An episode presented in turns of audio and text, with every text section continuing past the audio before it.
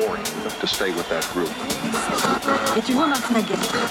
Why is what you're doing now not boring when that was?